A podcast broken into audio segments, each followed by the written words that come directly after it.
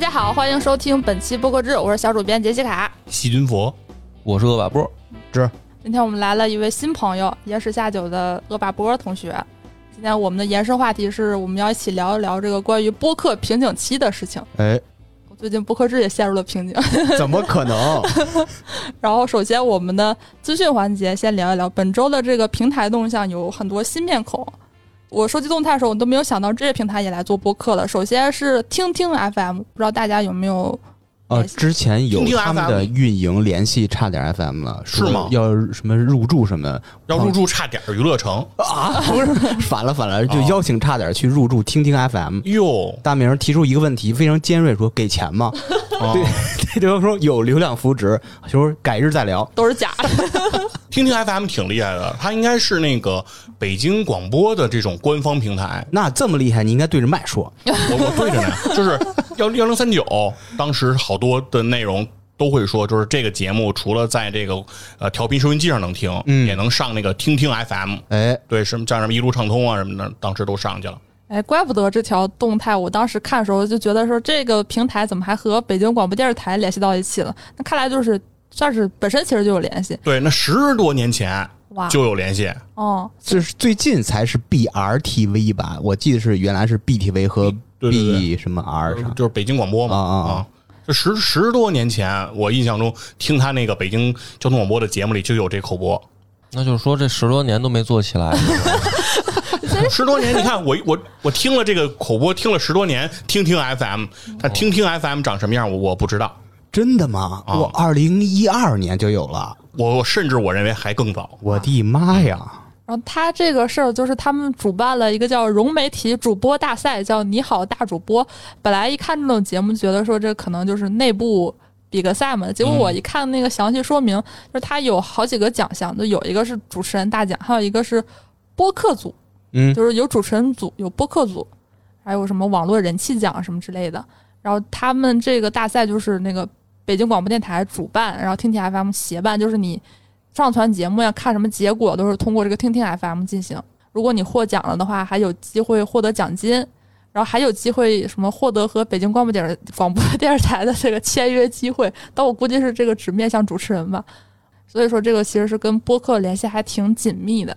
那现在就是不知道都有什么人参赛是吧？嗯播客组，波哥赶紧报个名，是报个名之后，那个是不是咱们报名就是以后那个什么幺零三九交通服务热线修车的就是你嗯 啊！我就打电话进去问波哥，我这车怎么修？对他现在没有公布这个参赛名单是吧？没有，还就谁都可以报名。他说不一定人家现在是报名阶段嘛，哦还不知道谁报谁没报呢。六月二十七号零点已经开启了报名。哇，听到这儿，大家可以体坛站着看，打算参加吗？我觉得没有资格。那他要求就说那个啊没有资格要求啊，就谁都能行。然后有很多个评分标准，看有什么那那报吧，一块儿报 啊，那你要报我也报，是吧？我就回头有给你角角逐。哎，咱们以后什么什么八七六、九七四、幺零二五、幺零三九，咱都拿下。你那你就是确实有点没逼数。然后下一条也是一个，我觉得大家可能比较陌生的平台，叫猫耳 FM。猫耳，我下过这个这个，又是十多年前，也差不多得大几年了吧？反正我是前几前一阵儿我下载过这个 A P P，嗯，听什么呢？我忘了我为什么下了。小吃呗，猫耳朵是。猫耳，它那个是就是它那个 A P P 的那个 logo 应该是白底儿，有一个黑猫吧？哦，对，对，是长这样是吧？我应该是在那个应用商店，我打了播客两个字儿，哦，然后这个东西跳出来了。我说，哎，还有一个这个东西，然后我就见识见识。把它下了。对，真敬业，在应用商店搜播客。了。哎，毕竟咱也是播客制的主播嘛，是吧？你们聊，洞察你们聊，这个我我先去办一下财务事儿，你聊吧。然后我我对这个猫耳 FM 比较熟，是因为它上面可以听很多广播剧，然后有很多根据那种网络小说我看的比较多的改编的广播剧都做得倍儿好哦，啊。然后最近给那个《哈利波特》做有声书那个团队光和积木，我之前就是在猫耳上知道他们，他们做的那个广播剧都挺不错的。然后为什么要聊到这个做广播剧的平台呢？是因为他们最近创建了一个微博账号，就叫猫耳播客喵。还上线了一个那个专栏，就是推荐了一大堆播客，就是说这些播客你都可以在上面听到。他那个猫耳是泛用型的那种抓 RSS 的，还是得去他那个上头上传的呀？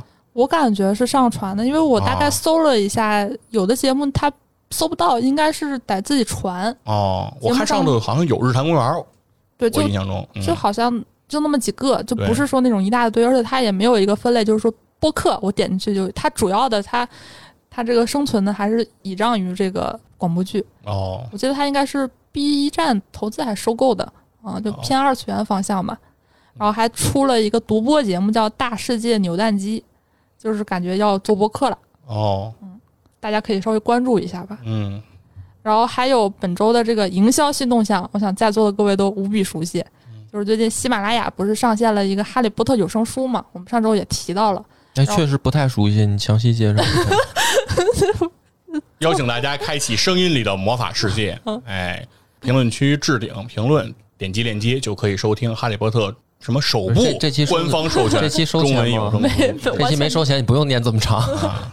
就是佛爷已经融入了我的血液呀！啊，已经形成这个下意识的这个反应，跟心跳反应一样，一聊的这个就要把这整套说一遍这是一段标准贯口。啊。这个事儿基本上就已经算是。呃，宣传期的话，在播客方面算是告一段落了。据我了解，然后现在大概盘点一下，就是有二十多家播客参与了这个活动，而且它是以节目录制，就是录播节目加直播的方式来进行推广。它相当于开创了一种声音种草的这个内容营销方式。我们之后也会进行一篇文章进行深入解读。哇，这么厉害！就不仅做节目，还得上直播。对，波哥上个礼拜就一直在直播，是吧？是我感觉天天都在直播。被其他的台作为嘉宾邀请过去，然后还是聊同一个话题，然后那个我还不能剧透，嗯，所以我到最后我都确实都没有什么 没有什么可说的了，但我看了这场直播，我觉得大家那个直播效果还不错，还可以，嗯，没有那种担心的会可能有点尬什么之类的，还还不错。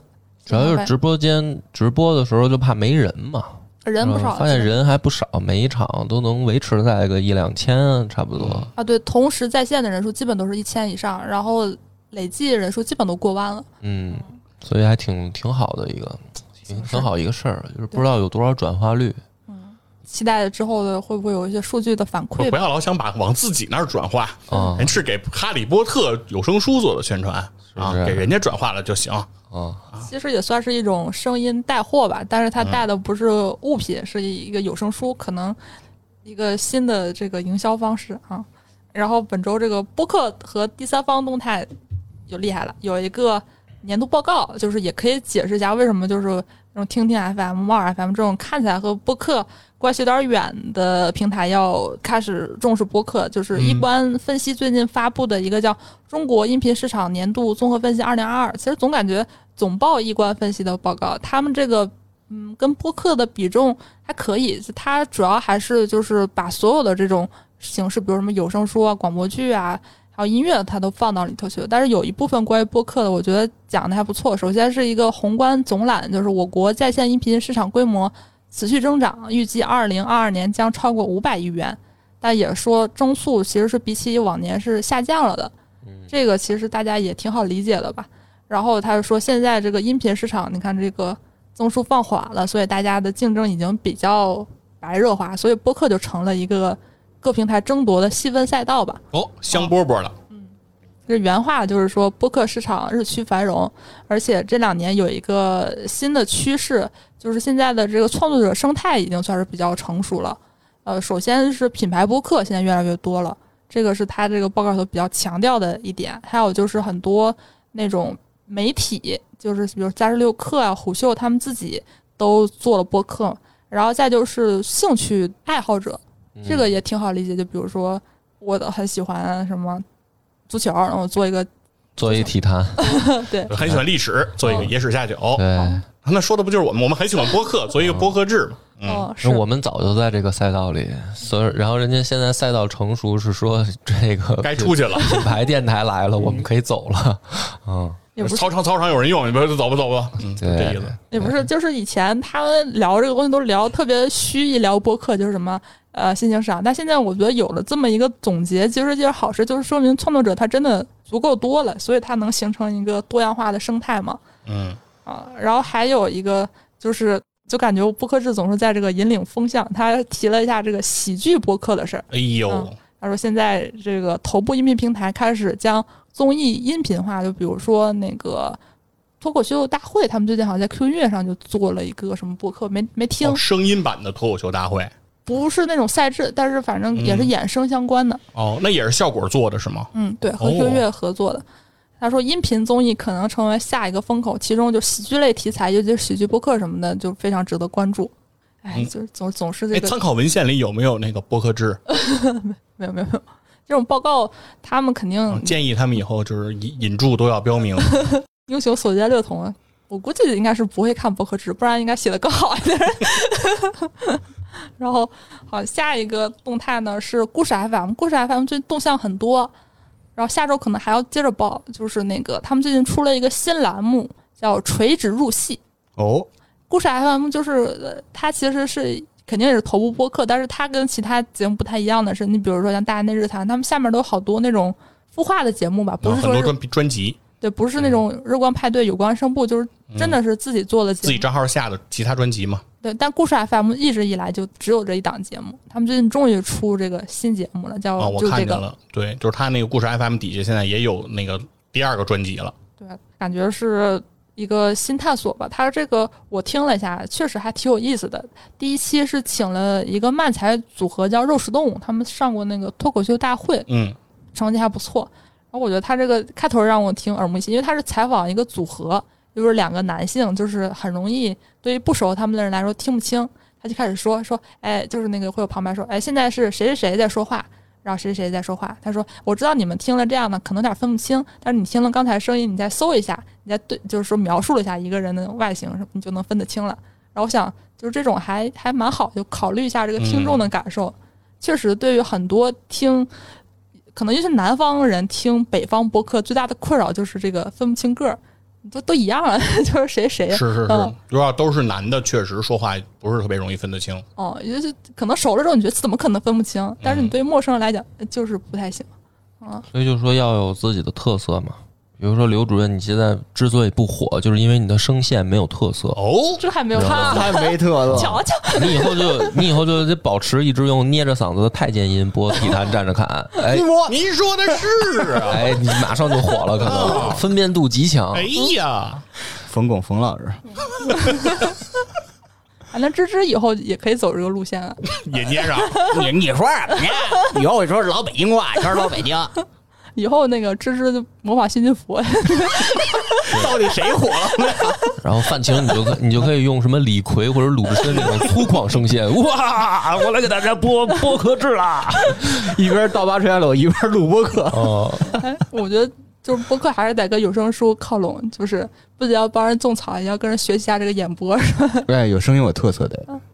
然后最后一条播客动态是最近我在极客上看到有一个听众，我我不确定是不是水军，但是他说的挺好，就说哎，这个嘎嘎他们做这个品牌有个不错呀，也没有聊品牌，聊得很有意思，又感觉很有那个耳目一新的感觉，我就听了一下，哎，确实还不错。一个叫生活方式品牌叫嘎嘎，嗯，嘎嘎 Lady，然后他们的播客叫 Oh My God，就是那个 J A 不是 J O D，嗯，分享了一下那个，我看他们这个就是介绍有点儿就分不太清，什么关于嘎嘎你不知道的事儿，来自不同行业的创业分享，不同城市国家有趣见闻，以及生活各个角落里的灵感。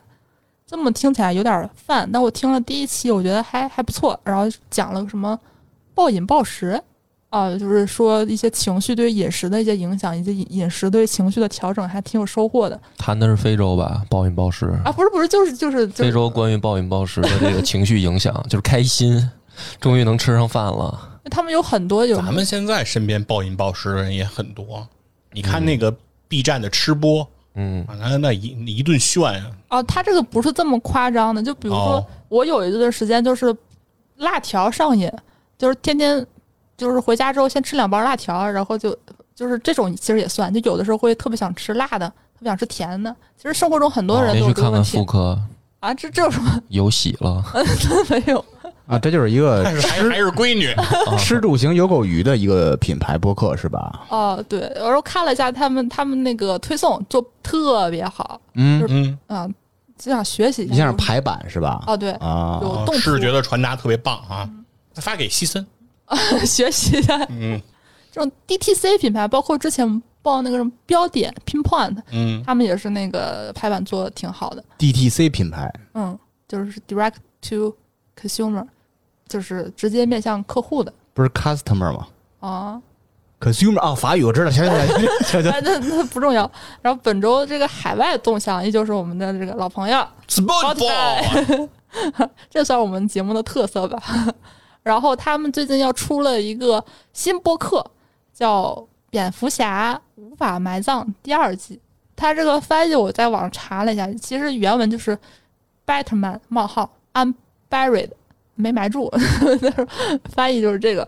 我觉得他这个事儿有一点像那个喜马出那种，呃，《哈利波特》有声书，都是一个耳熟能详的 IP 进行了一个音频化。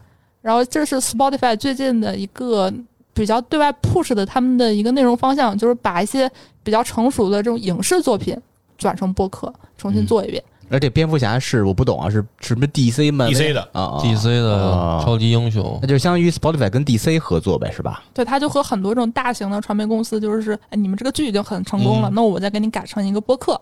啊，那怎么改成播客呢？是是讲故事吗？呃，第一季我看一下他那个介绍，就是因为蝙蝠侠就都是那个你电影里头觉得都是那个白人，但是有声书演播就让黑人来，就是说政治正确啊，这这么这无聊吗？哎呦，这不是主要目标，那能听得出来是吗？就是你听不出来，但是嘿，确这声儿实是听着就是眼色儿深啊。就是让一些不同的人来带来一些不同的色彩吧。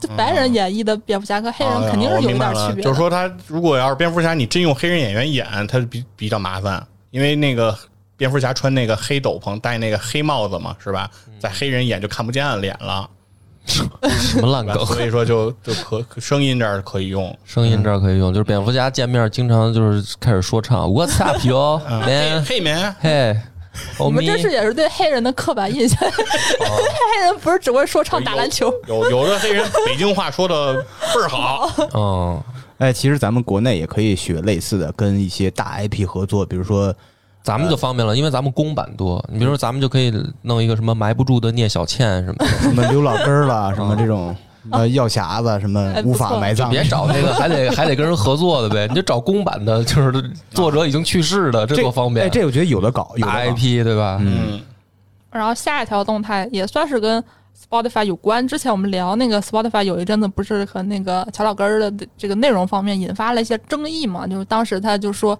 因为那个 Joe Rogan 他不太赞成接疫苗，然后引发一些反响，然后就是反正说 Spotify 你这个内容审核啊，就是，然后那段时间就说奥巴马夫妇就因为这个事儿。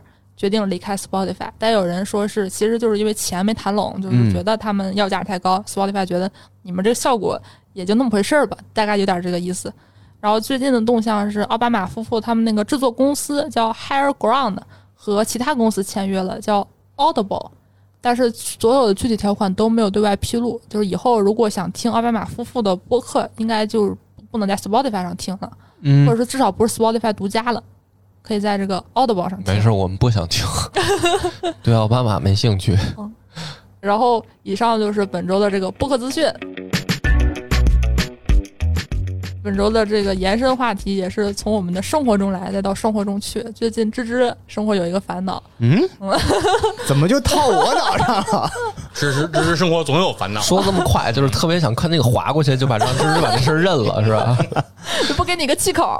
嗯，就其实不是，就是我来说说芝芝，你最近有什么烦恼？我最近就是食欲不振，听 Oh my God 去。对，听嘎嘎，我最近啊，我最近没什么呃问题，主要是我们播客，我们播客感觉做了三年多毫无起色，就是套用昨天跟我一个新认识的朋友介绍是，差点 FM 就是一直做了三年多，一直保持在刚开始做那种默默无闻的状态，你不用那么 卑微了。就发现其实这个瓶颈期已经进入很长时间，就很难突破。想让大家支支招，这怎么能突破瓶颈期呢？然后我们给你织黄了怎么办？那那也是达到了目的了哦，嗯，让大家稍走弯路就是。现在你们的，就是你跟你们其他的那个大名儿那什么沟通过吗？就是现在你的需求现在是要不给它整黄了，要不给它整火了。呃，没有，火是火不了，啊黄反正就 可以黄，一一脚的事儿，就是我们三个都意识到这个问题了，啊但是没有人有什么特别好的办法去解决、突破瓶颈。啊看看大哥大姐们，像刘备、关羽、张飞是吧？嗯就是缺一诸葛亮，就是哥仨都想干一番事业，可是为什么每一仗都败？哦 哦，明白，缺一个人。缺一个人，缺一个大拿给你们指点一下。对对对，所以来请教三位大拿哥哥姐姐，给支支招。嗯主要主要请个大波。最近播客制，我我自我感觉也是那个也遇到了瓶颈。对哦，你也平静了。啊，是已经做了快一年了。八月十七号就是我们播客制一周年，哟，嗯怎么？着？但是举办点活动，但是但是你的这个播客制遇到瓶颈期，肯定是没跟这个小伙伴商量，因为我觉得你坐在旁边的这位，他好像没到瓶颈期，倍儿能白我，不是这个？瓶颈期是两方面，一方面它是内容方面，其实没到瓶颈，就是觉得说还是有很多话题值得聊，但是确实我感觉就是在听众方面还是陷入了瓶颈，听众已经不增长了，哦基本上数据不怎么涨。上不去了。嗯，我们还是很来劲的，就是做的。自嗨型选手。你摸着自己心脏说的吗？细菌佛呢？你遇到过瓶颈期吗？那我我也遇到了瓶颈期了。瓶颈个屁！你开心，特别好，觉得自己是个老人了。你要比咱们说瓶颈期吧，都觉得哎呀挺无奈的。他说我也到瓶颈期了，我努着我努着到那时候了是吧终于到瓶颈期了喜了。笑颜开。做播客都会遇到这个时候。细菌佛，我觉得你你客观来说，从我的观察，你确实也到瓶颈期了，因为你更新的速度变慢了，嗯，对吧？对就是这其实也是瓶颈期的一个表现啊、因为很多都是一上来可能。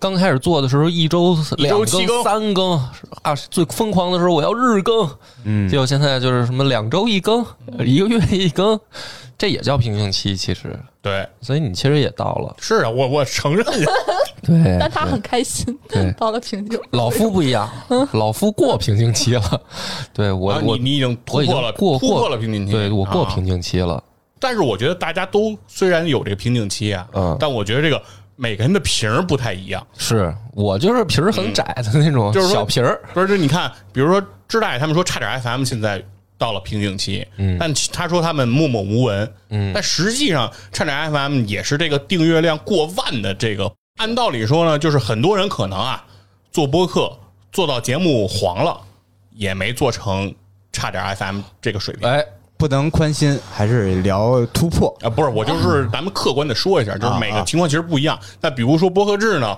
就是这个瓶子就小一点儿，对对，比如说我们现在这订阅，可能现在就对，就是好多人还啊好多人还没走到南阳呢就死了，嗯是，不是？没有机会走到南阳见先生就挂了。那你得说怎么突破呀？对，现在的问题就是说，其实不管你是体量大的，嗯做的有一定成绩的，还是说体量小的，说你的专业度特别高，就是垂在一个特别垂的一个面儿的，嗯就是本身你的听众获取量，就比如说播客制和差点 FM 如果相比，那不可能听众量能够到差点 FM 那么大。你说什么呢你？啊，这是我的想法，因为因为毕竟你这个是一个行业垂美嘛，对吧？哦是这样一个角度。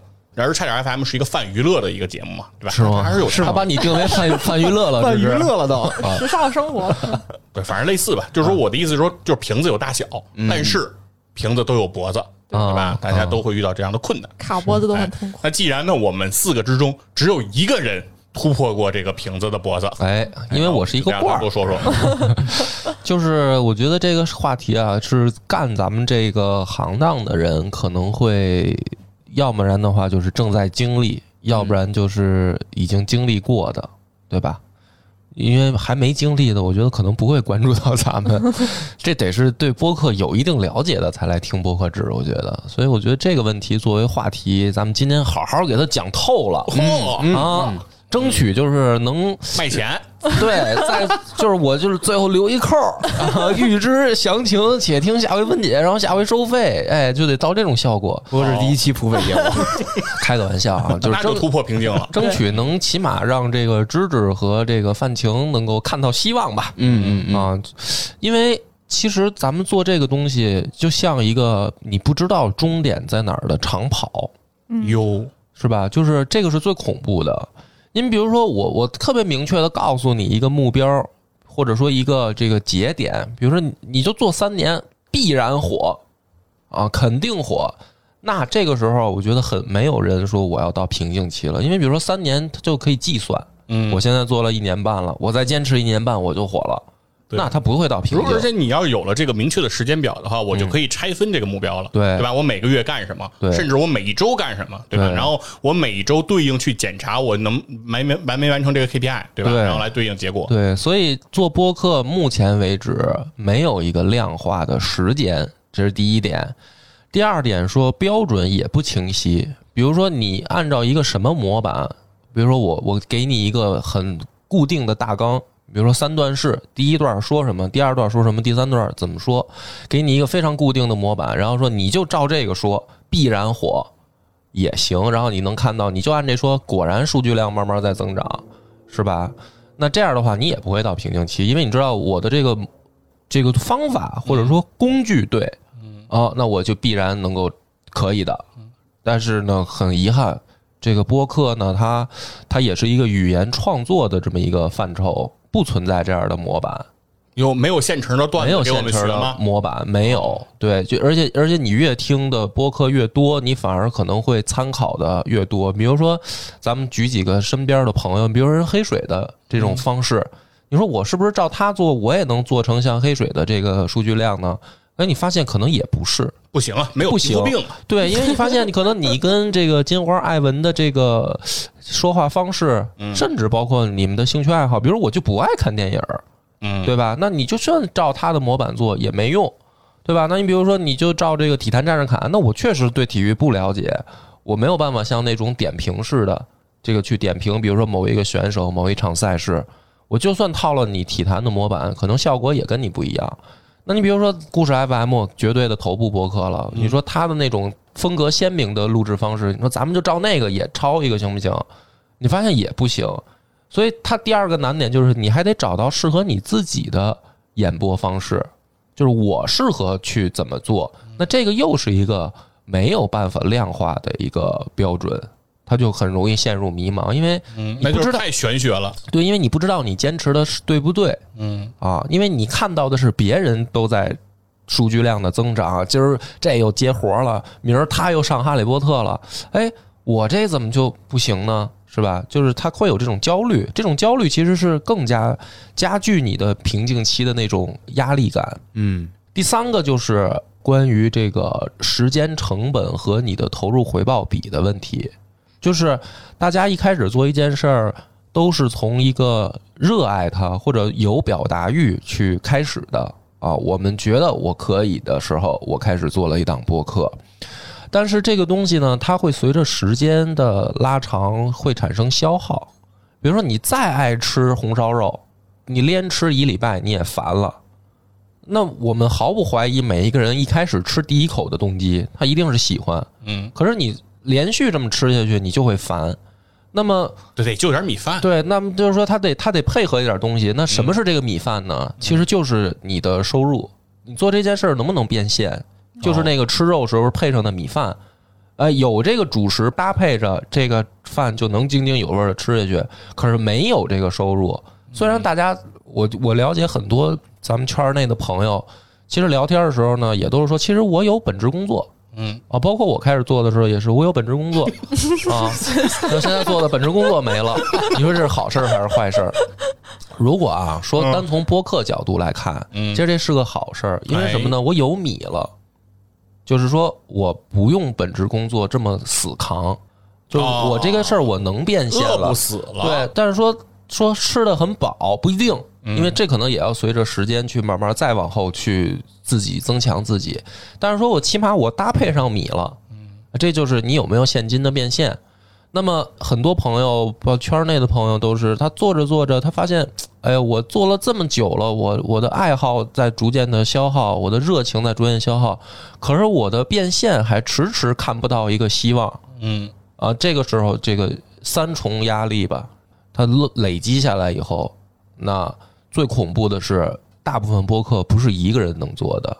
也就是说，比如说，哪怕我做到我一个人，我这三个我都想通了，时间没关系，我能扛到我死，我就热爱这个事儿，我做到死我都会做它，我想通这个，然后标准没事，我我说话就这样，我不在乎别人对我的评价了，我人设立得稳稳的，对吧？跟谦儿大爷，我人设就抽烟喝酒烫头，怎么了？哎，反正有人喜欢，我就这说话方式，我就这儿化音，这北京腔我改不了了，对吧？我不改了。那变现说，我挣不到大钱，我小钱我我努努劲儿，是吧？我挣到一点儿，哪怕我自己去跑个什么客户，我挣少点儿，再把付费开一开，哪怕买的人少，我想通了。但是大部分的播客不是一个人做的，就是说你能保证你这个两三个人团队里面，其他人没有这三个其中一点的想法吗？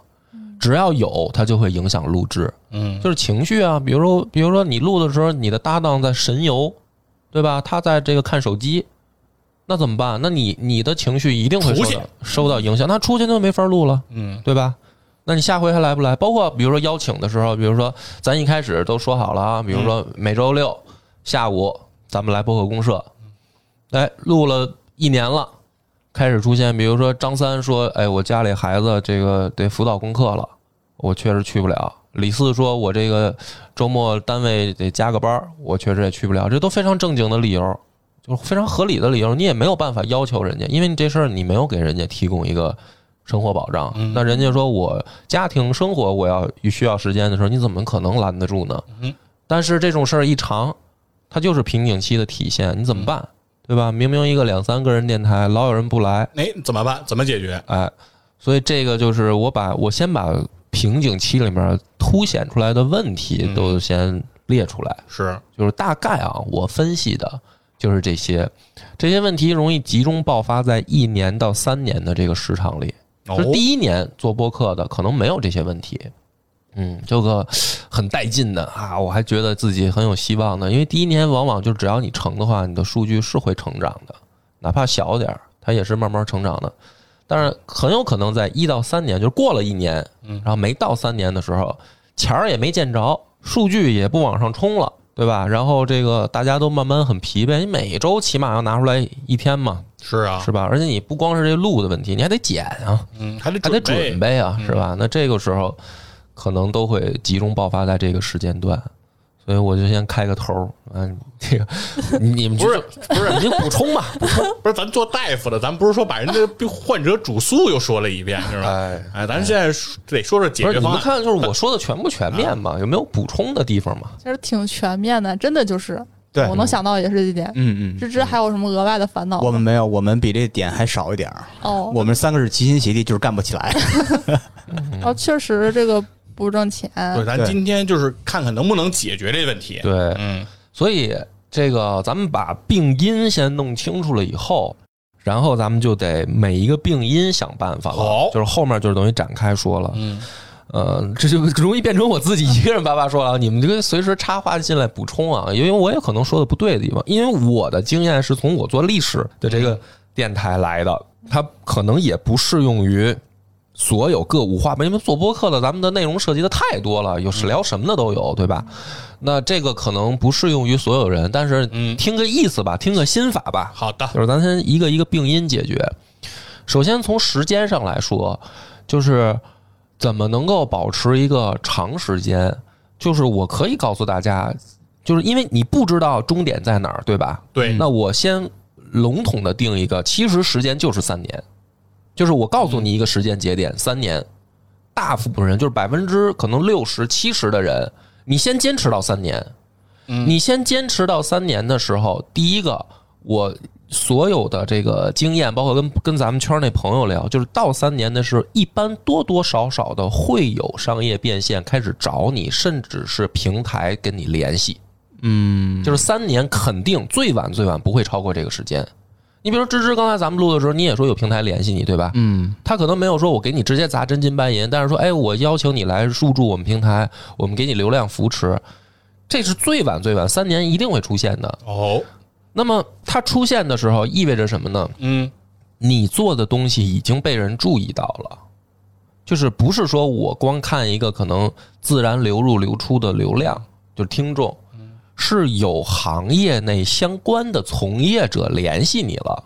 你比如说广告客户算不算相关从业者？平台编辑算不算相关从业者？算，对吧？那这就是一个时间节点。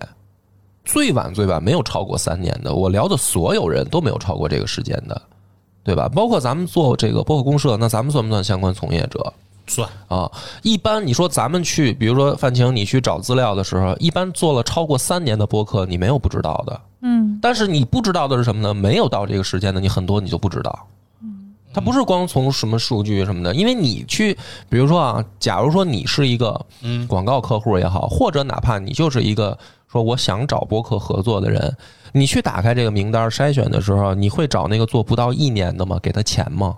你自然而然就把他筛选下去了。嗯那除非是一些有自带流量对，除非他是比如说品牌电台，或者说他自己有一个，嗯比如说跨行业来的，比如明星对，比如说人家，比如说本身就是媒体，或者说本身就是一个有流量的人，在别的赛道上人家已经出名了，这种可以。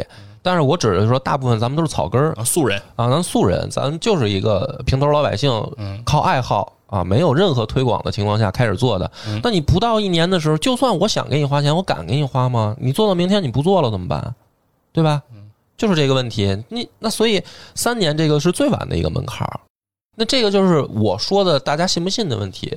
因为我是跟所有的周围的朋友聊，我发现我自己总结的三年的这个时间，哦这个三年相当于意味着，第一有变现的机会，有机会了，开始真的有人会联系你。啊，对吧然后第二是成员也基本上是最稳定的时候了。呃，成员基本上到三年的时候不会有太大的变动了，就是说，呃，你也了解每一个成员对这件事儿的期待是在一个什么样的范围内了。嗯你比如说，有的人啊，他不是说我不想参加了。但是你让我这么高强度的再跟你跑一个电台，我确实可能也做不到了，因为我可能比如说，比如说刘主任，你邀请我聊这个体坛，嗯那我可能第一年我勉强能跟你聊，但是我到第二年、第三年的时候，我确实假如说对体育不感兴趣，我还想跟你聊，但是我就是对这个内容我没那么大的热情，那我可能是什么呢？比如说我变成我一个月跟你录一次，那这个时候你你比如说你是一个周更节目，那你就需要找其他的搭档，那可能最后就是你一开始是比如说就跟我两个人录。到最后，你到三年的时候，你可能很有可能变成你跟张三、李四和我，我跟七个人录，啊对你跟不同的人录，对吧？然后你知道这些人他能参与的频率了，是轮班来吧，对。而且还有一个好处就是，当你真的有这个变现机会和平台联系的时候，你的成员也会受到一些鼓舞。就是比如说，哪怕我这很少，我这一集我就挣了一千块钱，说哥们儿你来，我分你五百，哎，那他就觉得说我是有价值的，因为很有有我我碰到过这样的情况，就是人家其实表达的潜意思就是我我又没挣你的钱，你为什么要求我？包括我跟我媳妇儿录，她都会说这个话。她说你又不给我发工资，你怎么还能要求我的时间呢？对吧？就是这个事儿很正。那那我媳妇儿她也说我也得上班。那你说我碗都刷了，你看能不能陪我录？那不是，那是两回事儿啊啊，那是两回事儿啊。你说我邀请她，比如说今天晚上咱们去这个看个电影儿，嗯那是娱乐，对吧？那是娱乐。那说你带着我是娱乐，咱们去吃个饭，那是娱乐。你今天晚上让我跟你录音，对于我来说这是一个付出，这是一个工作。那你又没给我钱，你凭什么要求我？因为我也要上班啊，这是我媳妇儿原话，我也得上班，我也累着呢，我也还得加班。我加班时候我还得想，今天我得早点加完班回去陪你录音。那这个就是很现实的问题。你那你说我们都结婚了，他都会说这个话。那你说朋友之间，他可能只是有的人面儿薄，他不好意思说出来。嗯，但是这个话说出来，意思就是这样的。对，那所以你你到三年的时候，如果真的有变现也好，平台联系也好，对于你的这个搭档，它也是一个激励。就是这种成功一定是在不断的小激励的情况下垒出来的。你不可能说的是没有中间没有任何的小激励，我们就靠着一股信念做。但是呢，它往往难就难在很多人坚持不到三年，因为没有人告诉他说到三年一定会有。哦，他们都不知道，他们不知道听完以后终于明白了，对，所以他一定得是有一个走过三年的人，他来告诉你嘛。啊就好比说咱们小时候啊，说我不知道我长大了我我能找一个什么样的对象，我能不能结婚，对吧？但是父母可能告诉你，哎，你别早恋。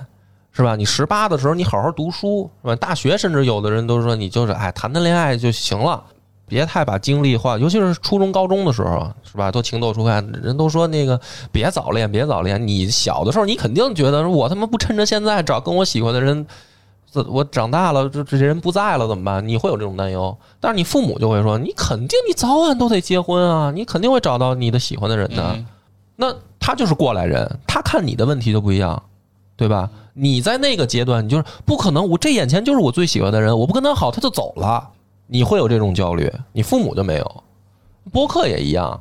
其实类比这个心态是一样的。我我我现在不成，我将来成不成，我怎么知道？对呀、但是过了三年，比如说我做过三年，我告诉你，哎，你肯定成。你比我头三年的时候，你比我强多了。你我都能挣上钱，你怎么可能挣不着呢？那就是说，没事实上现在的就有啊，过了三年就是有吗？有就就是三年以后还不挣钱的，有吗？嗯，不是我我我只是说钱，第一个就是说哎钱一定不是我多对，我们现在说这事儿，就是说这个，刚才你说这三年，现在嗯讲的很充分了，嗯嗯但是有一个问题，就是给人感觉就是说，那我就被动的熬到三年，嗯等到三年，就水到渠成了吗？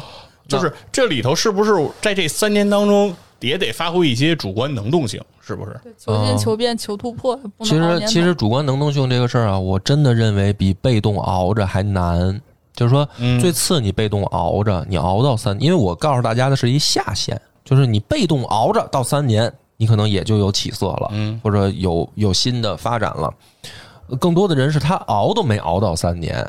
嗯你说那个要求就更高了，就是我在这三年当中，我是不是还得保持这个嗯积极乐观向上、主动准备？但但但是我其实是这么想这件事儿啊，包括其实很多播客，比如你说接到一些广告啊，接到一些小的活儿啊，然后挣一些小的收入，我认为其实可能大部分播客都能做到这这一点，肯定能。我再最举一最简单的例子，比如说没有广告客户啊，嗯打赏算不算收入？哎，对对对，对吧？对，你的听众如果真的有你做到三年，一定有人是真的跟着你起码一年的了。是高低买点口罩，高低他 对他高低给你打个赏吧，是对吧？我的意思是说，但是我的感觉是说，如果我们只是被动的熬这三年，有可能刚才你提到的这些小的激励，嗯这些小的物质上的鼓舞，并不足以让这个团队能够继续前进。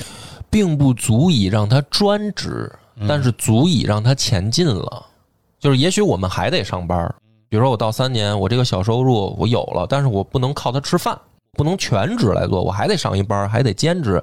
但是这个我说的下限是什么呢？你能真的坚持做下去了，因为很多人他是我我认为可能很难保证的是一个团队整体能够都对你这个东西有感知。嗯就比如说。一年到头，比如说挣个一两千块钱，对吧？那当然一两千块钱是外界对你的一个肯定，但是每一个人对这件事情的认知是不一样的。没错有人认知是费这么大劲，一年才挣一两千块钱，我这是那个那个跑一单生意，我一下挣了好几万，对对吧？这个是。第二个问题了嗯。直接那就咱们就先聊第二个问题是搭档，就是咱们把时间这个就撂到这儿了，嗯待会儿就要想聊，咱们再回头再找吧啊。第二个问题是搭档，搭档这个其实是第二难题，就是首先你自己找到的合作伙伴是怎么找到的？大部分人一定是生活当中的朋友、哥们儿、发小什么的这种关系。这种关系呢，我用我用一个什么描述呢？就是能坐到一块儿喝酒，就是可能起码到这个程度，就是咱聊得来，咱可能才开始做了一个博客。但是呢，这绝对不是他陪你走到最后的条件。他陪你走到最后的条件，一定是他对这件事儿的认同，而不是只是简单对你这人的认同。能坐在一块儿喝酒，就是男生的标准啊，他可能只是对你这人的认同。但是你做的这件事儿，他认不认同不知道，其实是不知道的。这必须要通过时间去检验出来的。比如说刘主任，你你这个人我很认可，但是你的这个体育我不懂，我特想跟你聊，但是我就是不懂。这个例子我今这期节目里说的，你比如说你做这个医药代表的，嗯，对吧？你说你咱们合伙，你要成立一公司，你接了一个国外的这个大品牌医药公司的这个独代了，嗯。这也是一个非常好的前景，非常好的这个蓝图都描绘出来了，而且你在这行里面从业经验非常丰富了，但是我是零，你就哪怕是一特好的生意，我不懂，你都告诉我了，你跟着我干三年，咱绝对小洋房住上了，但是我不懂，所以我就没有办法去认同认同这件事儿。而且在合作的时候，最容易出现的问题就是什么呢？咱们的关系变了，咱俩原来是朋友，咱俩就是喝个酒，没有互相的约束，但是一旦共同做事儿，要不要分工？比如我准备内容，是不是你负责剪辑？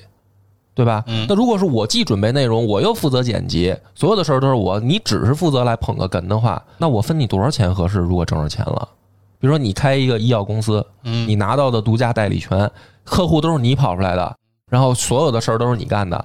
我就算跟你我疯了，我还找你，对，我就名，假如说我名义上合伙，嗯你分我，你真挣着钱了，你分我钱吗？你不能，我是任何人都不可能那就看能。交情。但没有，那这种情况下，交情就耗尽了。但哪怕这种情况下，我我都投钱了，比如说你成立这公司，我给你出了，比如说百分之三十的股份，我真金白银投给你了那有百分之三十是你的，啊，那不是那心里都别扭，因为这三年你什么都没干，你只是来那赔。我当初找你，我就知道你啥也不用干就是问题就在这儿，那就是为什么还要找这个人？所以搭档这个问题就是这样，做播客也是，你你为什么找这个人？嗯，他对你聊的这个话题，对这个电台有没有贡献？到底这个贡献是因人而异的。有的人他表达能力不强，但是比如说他好钻研，比如说剪辑，他拿得起来，或者说他在外面有有有丰富的客户资源，或者哪怕他就喜欢跟平台打交道，或者再次了，他就喜欢社群打交道。比如说咱们做着做着拉一粉丝群，QQ 也好，微信也好，我懒得打理，比如我懒得跟这个听众去回答人家的问题啊什么这，哎，他就喜欢有这样的这人啊，他就我就好跟人聊，他在满足他兴趣同时，也是为电台在做事儿，这就叫社群运营啊。那粉丝粘性是不是就增加了？铁粉数量就增加了，这也是他的工作，那也行，对吧？所以你找一个人来合作，你到底看重他？这听起来很功利啊，但是做事儿就是这样。如果你把播客当成一个事儿，那你就要这么考虑，不是说我光哥们儿交情，咱聊得来能喝酒，我就觉得这事儿我必须得带上你。你除了咱们人认同人之外，你还能为将来这件事儿可能做什么贡献，或者说出什么力，为这个电台怎么能变好？如果说很，因为很多人都是没有想清楚这些问题的时候就开始做了，那没关系，在这个头三年里面，你就还有调整的机会，在不掰面儿的情况下，尽量去调整你的人员。这有两个办法，第一个是什么呢？你自己要做全能选手，就比如说。我没办法，我就所有的事儿都要我要自己干，准备稿子、录制、主输出到剪辑到联系平台，所有的事儿我都自己干，那可以，这是第一条解决的路。那你剩下的人就是他可以就是来捧哏，嗯，他只要来就行，这是最最简单、最最底线的一条路，你就要求自己啊。如果不行，那就调整人员，就是你要找到志同道合的人。把人员调整清楚了，也达到自己能够接受的这个工作频率的情况下，让电台继续去做下去。那这种办法就是，那你比如说你对外联络确实很差，那你就找播客公社吧。播客公社这个组织就是帮大家解决这个问题的，哦，对？吧？那你比如说剪辑，你确实也不会，嗯那你就按照这个投入产出，你自己花钱吧，对吧？比如说你剪一集节目，你来跟公社报，你说我确实我一周就这一集节目，但是我实在懒得剪。我原来比如说我搭档剪的，现现在不剪了，他嫌累，我也确实不会剪，公社能不能帮我想想办法找个人剪，对吧？那那咱们就收费呗。那这也是解决办法嘛，起码因为你到三年你可能有收入了。我的意思是，比如说你一集节目就靠打赏，可能也能挣个百八十的。那么我们比如说公社啊，作为一个评估说，哎，这节目有潜力，那我们便宜点收，少收你点剪辑费的两万，啊，我们支持你，嗯，对吧？因为我公社也给你介绍活呢，嗯嗯对吧我们给你介绍活哎，对，刚才这个说了半天，我觉得哦最后说到点儿上了。哎，这这也是，但是我说的还都是这个表现，我都不是啊有个解决方案，我觉得就是找播客公社啊啊，，这公共公社肯定但是最最核心的是还是就是说人员调整，嗯你要先想清楚了，你找这个人他是干嘛的？这话听着很没有没有交情，听着很生意，嗯但是你要把它当个事儿做，你就必须这么思考问题，嗯，对吧？那比如说我的解决办法就是，我不想跟朋友掰面儿啊，那我就自己尽量都把这个事儿都自己学会，嗯然后这个能录，你有时间咱就来录，你不能录，我就比如说媳妇儿这跑不了吧，我就逮过来录，那这是我的解决方式。那我那到时候分不分钱了呀？得分，那我我就用其他方式回报他呀，嗯。对吧？就是这个我说的呢是最差的解决方法，嗯。我觉得一定有，嗯，就是有更好的方式，但是我只指出最差的，就是底线的能够坚持下去的方式，因为这个东西你一旦理顺了呢，你就不存在问题的情况下，这个不是你在花精力要愁的事儿了，嗯，除非说他妈离婚了，对吧？那这个就没办法了。那我离婚不离家，那我对，那我可以再婚离啊，婚了，播客 还得跟着接着做。对，王师傅和那小毛啊，没准还能复婚，哎，是不是？就是我说的说，这都是最最最最简单的解决方式，就是你周围总有一个人，他能跟你不离不弃，只当个捧哏吧。不行的话，你总有爸爸妈妈吧。也不一再不行，你生个孩子。不是也不一定非要捧哏吧，咱不行，咱咱单口啊。哎，对，这也是一个办法，就是也有单口播客嘛，就是我说的你自己强嘛。最后我不需要捧哏，我自己撑起一档节目。但是我觉得这个真的对于我来说特别难啊，但我相信有这个牛人啊，呃高手啊，一个人录的也有的是，你可以提前录一点儿嗯啊 哦，一边自己说一边摁那个，啊，这自己也给自己自己给自己捧。这也可以，这也可以。但是这个呢，就涉及到一个衍生问题啊，就是也是一个经验吧。播客啊，正是因为咱们跟听众不见面儿，他的这个听众的情绪反馈呢，你是不知道的。搭档最重要的目的就是我要通过搭档的情绪反馈来判断我现在的节奏、我的语气、我的梗、我下面的内容的这个时长，都是要有一个搭档作为一个反馈机制的。如果你没有一个搭档，你纯是自己脑子里判断，你就越做可能越就这是一个最难的制作方式。有搭档是一个稍微容易一点的制作方式。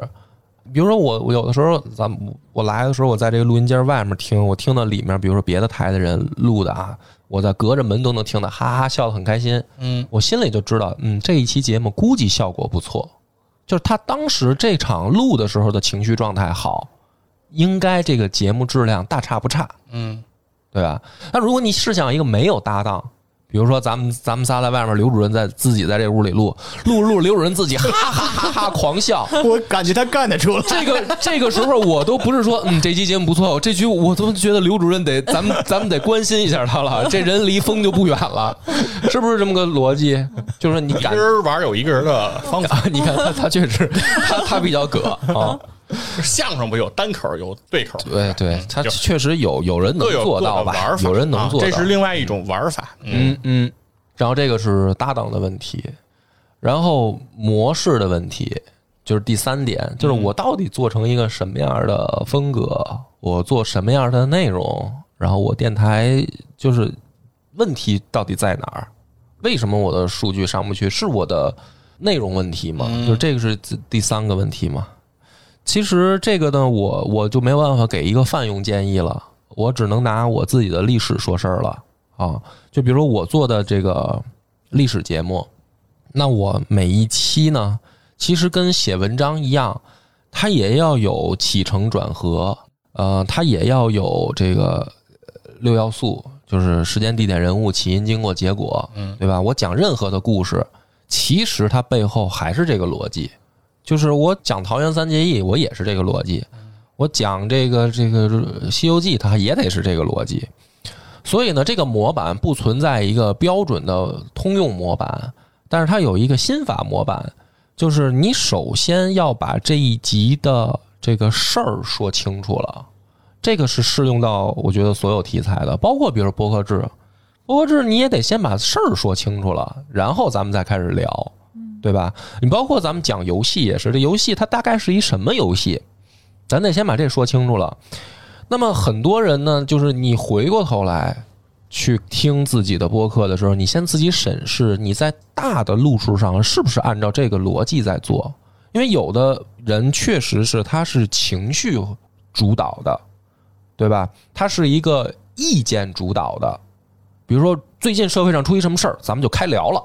嗯，对吧？或者说，比如说我最近有一个什么什么情绪，咱们就开聊了。那这个问题就是说，作为一个听众来说，他一个线性，他耳朵是一个线性逻辑听的人，他不知道出什么事儿了。然后他最后呢，听的全部都是你的情绪、你的态度、你的意见的时候，你这一集过去了，留给他的是什么？就是好像一个涟漪，就是水上起了一个波浪，但是水面就平静了。所以，作为一个播客，最最根本的，你还是在做内容。你要做内容，你得把事儿说清楚了。那这是第一个模板，就是你任何一集你必须要去准备稿子。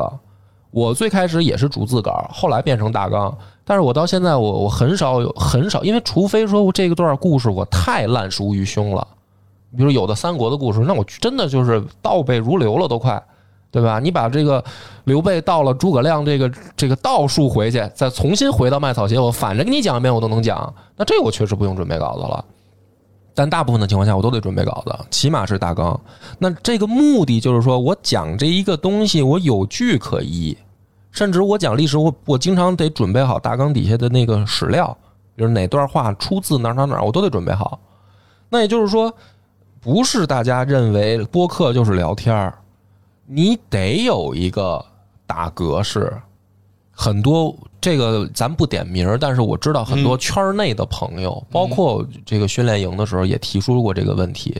真的有人理解错了，以为就是聊天儿，嗯，做广告都不想写大纲，做广告都懒得给大纲啊！这这真有啊，圈儿里也也有，甚至有的现在大家认为已经流量很大的播客都有这问题，你知道吗？那就不能比如，就不能得罪人，对吧？但是真的有人有这个问题，那么他呢，有的人是能靠天赋弥补的，嗯，有的人是能靠这个情绪弥补的，但是如果播客是一场长跑的话，时间拉长了，效果终会体现出来的。对，啊，就是你靠纯聊天、蛋逼、耍梗、耍宝，时间长了，听众会腻的。你要想长时间有效的做下去的话，你就必须要从基本功的这个地方还得有个谱子，有个格式，不能纯是对着麦克风咱现挂，咱现打岔。你就包括比如说最简单的，比如说咱录超游，超游已经是最最底线的打格式了，就是什么呢？咱比如说四个人录吧，这游戏起码得有一个人玩儿，你不能说咱四个都不玩儿，对吧？这是我说的是底线啊 别，提了，我我说的这是底线，对吧？但那这也是打格式啊，你因为我比如我回回头咱四个聊一个老袁玩的游戏，然后不让老袁进来，啊，因因为但是有很多人真的他就是不打格式啊。嗯，我听过这样的节目。那么还有第二种情况是，你打了一个格式，你无法很好的演绎它，就是你无法很好的表现。你比如说同样的格式，可能郭德纲老师讲的就有意思，嗯对吧？你那你讲的可能就没意思。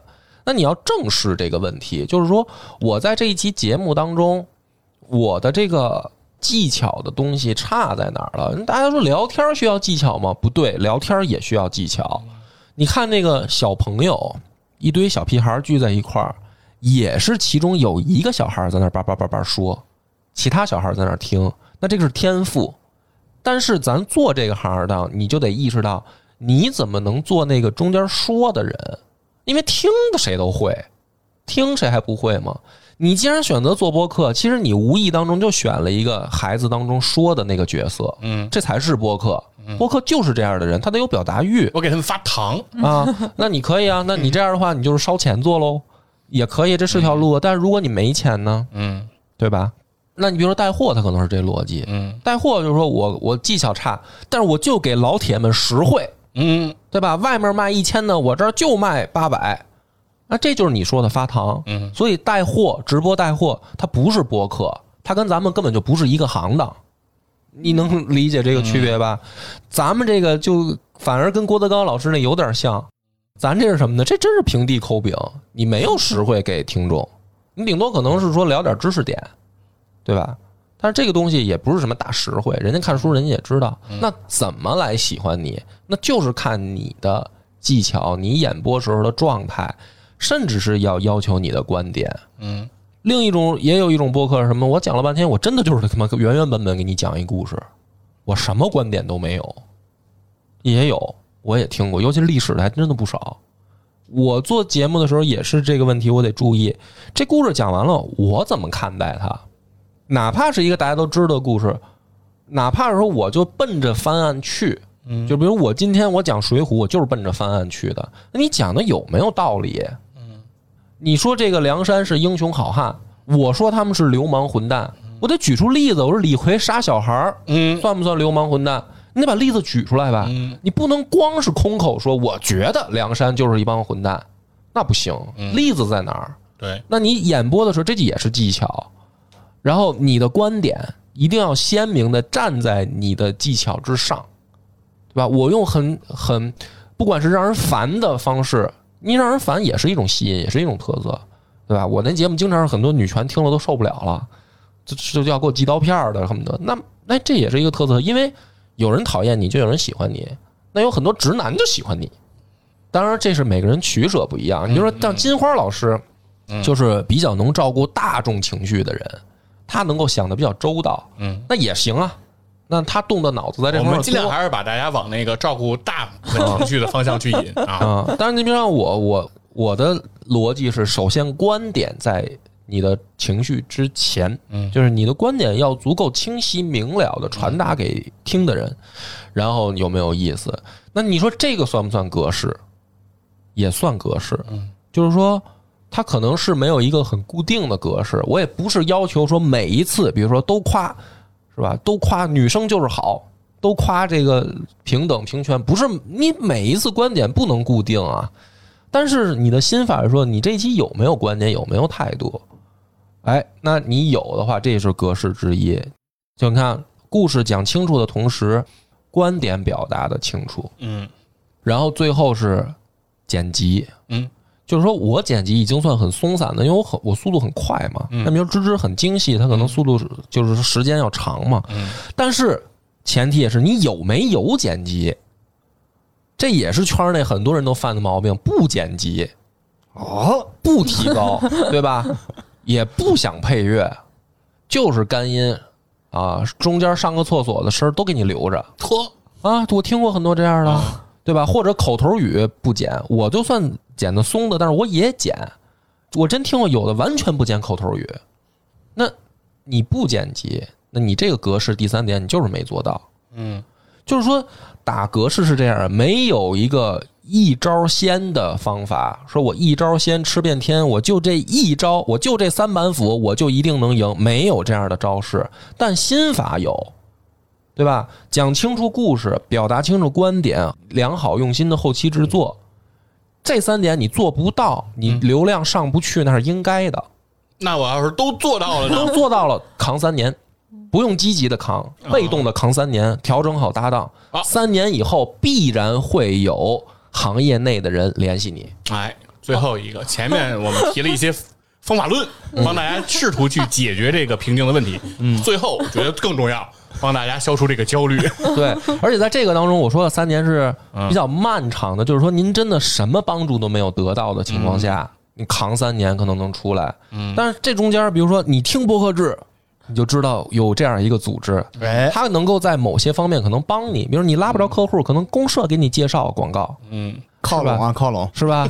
然后你你不会剪辑，嗯对吧？你你又付不起钱，嗯假如说你又付不起剪辑费，嗯那你就来这儿，我们教你剪嘛，对 对？吧？嗯，你可以来这儿干活儿。咱们作为朋友，我我可以来教你剪，对不对？我也不收你钱，没错，我我奔着多交一朋友啊，我我我觉得这个你你喜欢做播客，咱起码在这件事儿上有志同道合，那我帮你剪，不是我不能帮你，我不能帮你剪，授人以鱼，对授人以渔，但是我可以教你剪，嗯嗯，对吧？哎，那你说这算不算帮助？那你这些帮助有了以后，你就是能够少走一些弯路啊没错是是没错，啊！哎，但现在就是说，现在我们这播客公社内部的这个同学，现在是过了三年，然后也取得了一些成绩之后，他依然觉得自己是在瓶颈期，怎么办呢？芝芝的这个问题是他，因为他的目标更远大，就是说你，因为你咱们把目标调整一下，对说，咱们咱们这么想啊，就是说订阅一万，说已经到了，可以关了咱们。这么想啊，首先啊，嗯，呃，不是恭维芝芝，首先芝芝的电台就是同时时时长做的时候，比如他做一年跟我做一年时候的比，他实际上是比我质量高的，就是咱们要先客观的去横向比较。比如说他做两年的时候，跟我做第二年的节目，首先他的质量是比我高的，这是第一点。嗯，然后第二点是他的成长速度并不慢，但是呢，播客现在毕竟也进入了一个确实是就是说没有刚开始制作的人少，所以流量容易扩大的这个环境了。因为现在播客越来越多，嗯啊，甚至这个专业的媒体也来，然后品牌电台也出现了，那就是说。蛋糕没有那么快速扩大，那么可能分到每一个人手上的就少，这个也是一个现状。嗯然后第三个是因为芝芝，我跟他聊天，我不知道他开玩笑还是就是说确实认真这么想。他说我我觉得我就想挣钱呀、我觉得那也对，但是因为他的目标更，因为我是说在运运营成本的基础上，我长时间做下去。但是对于芝芝来说，说那我我做，因为老袁也跟我说这个话，说你做一个生意，你一年挣不了百八十个呢，你这就不叫生意瞧瞧啊！瞧瞧 你，甭管老袁做没做到，他播说公社这不叫个生意，对，咱这现在就不叫个生意，你知道吗？对于老袁，老袁，老袁就是说他跟我为什么那老袁这三年就玩呢。不是我？哎，就是这样。你作为一个就是团队的那个核心啊，嗯，有的时候我也在想，说哎呀，做这个播客是吧？这行不行啊？但是老袁这么一说，我心情会好一点儿。就像比如说，咱还是拿历史来说，你说刘备一天到晚跟个丧逼似的，说操，咱死定了。咱打仗之前，先跟二弟、三弟说，嗯，这个咱死定了，一会儿你们先跑，就是开打了，你们先跑，大哥我肯定是最先跑的，你们 你们赶紧跟让我跑，那他妈他真的就走不到南阳，对吧？包括他到了南阳，诸葛亮也说：“操，你完了，你没戏，对吧？”那就肯定没戏。但是他中间有一个人，刘备说：“我必须要兴复汉室，你甭管他做得到做不到。”张飞、关羽信了，对吧？对赵诸葛云也信了诸葛亮说：“你一定能三分天下，你按照我的计划，你不光能三分天下，你还能完成你兴复汉室的目标。”啊，刘备信了，他就是这样。你做播客也是，芝芝是有一个远大目标的，但是你搞 P to P 的好多人也信了。对，但是但是现在都碰到现实问题了嘛，嗯，那那不要紧，我觉得那不要紧，那那坚持做下去，对，信念还是得有。心心气儿不得有，嗯，对吧？然后如果去，因为我不了解他的这个成员的，就是另外几个人的状态啊。但是还是回到刚才咱们说的，如果是确实人员出现问题，那就调整人员。嗯嗯，如果说人员其实没有问题，只是大家都在瓶颈期里面，心气儿有点受打击了，嗯，那芝芝你要作为一个团队核心，就是给大家打气，那就像老袁一样打鸡血，你就学刘备嘛，对吧？你看我愿意付费上班嘛，是吧？为什么呀？还是跟你学的。不是不是我跟我学呀，就是为什么我对这事儿认同，嗯那我就能做下去了。嗯那你说坚持不下去什么？其实到最后，咱说白了，就是其实已经对这事儿不相信了，嗯，已经没有信心了。那这时候你再硬拉着他，确实也拉不住，他确实不想做了，那就没办法。而且有的人是可能自己就不相信了。哦，有的那个主播他不相信了，主对啊输出那个人不相信了。那这个时候就是我建议的是，如果真的是你已经扛了一年了，你可以静下心来想想这件事儿，重新评估一下自己还要不要做啊。有的时候即使转换赛道也不失为一个办法，比如说你去做这个视频，去做直播，啊，也没准儿可能会比播客做得更好。因为有的人可能适合，比如说这姑娘长得好看，这小伙长得帅，是吧？或者你就适合陪人聊天，你不适合给人讲故事，你适合陪人聊，你适合听。比如说，先听听最近有什么烦恼，然后我给你分析分析。我不给你讲事儿，但是我可以陪你聊天儿。那去做直播也没准也是一条路我当时是做心理学家的。啊！这不是这我就是说，就是说你每个人擅长的地方不一样嘛。嗯对对对，就是所以这个就不一定非得说播客就是唯一的道路。嗯，但如果说你觉得我就想做播客，而且我相信我行，那后面的那些就是我刚才讲的，那都是术，嗯就是怎么去解决你眼前压力平静的这些焦虑啊、这些情绪的问题。确实确实听那个波哥说完以后吧，我觉得我们没那么糟糕，也嗯，毕竟你现在有组织，是就是说有有人陪着你一块儿，咱们去做这件事儿是是啊。对，我觉得这就可能强过很多人了。坚定信念，持续做下去，是不是？是，哎，为芝芝答疑解惑成功啊！看来感谢感谢不知道感谢诸葛亮感谢诸葛亮不。知道成不成功，就是但愿能成功。我也觉得，就是说，但愿我说的这些，大家听了以后，反正我以后也会了，我我现在这回学会了。不是把这期我待会儿发给我们成员，一会儿一会儿一会儿杰西卡问我问问我说，那我怎么办？我就告诉他，有几个点，熬三年，哎熬三年，哎熬两熬三年哎，等两年之后，杰西卡再问我现在怎么办，我我我就说你没有那么糟糕，啊，没那么糟糕。坚定信念。我说的这个啊，其实还是鼓励为主，但是有的时候你确实得断下自己的这个决心。啊，因为有的现实生活中，我举一个例子啊，比如说我我原来的这个哥们儿，嗯。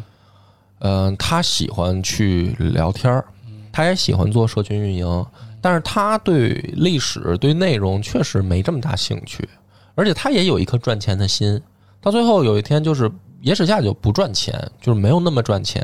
他在外面他赚着钱了，嗯他回来给了我五万，哎呦，但是但是我我这样的朋友可以多让我们结交一下。但是这个时候我也清楚，可能确实他对于播客这件事儿，真的跟我就没办法一块儿可能再走下去，嗯就是可能需要我们去各自的领域去去奋斗。啊，他可能有更适合他的领域，那这个时候你就别强拉着人家说聚是一团火，散是满天星。对，就是这样，就是说这你说这问题现不现实？你说我我他给我钱，我应该很高兴，嗯对吧？但是其实对于播客这件事儿来说，我就明白了哦，这是他的一种态度，是吧？对嗯对，是希望听到这期节目的播客们自己脑子里也过一遍啊，根据波哥说这个这个几点啊，自好好己想一想。把把自己播客的脉。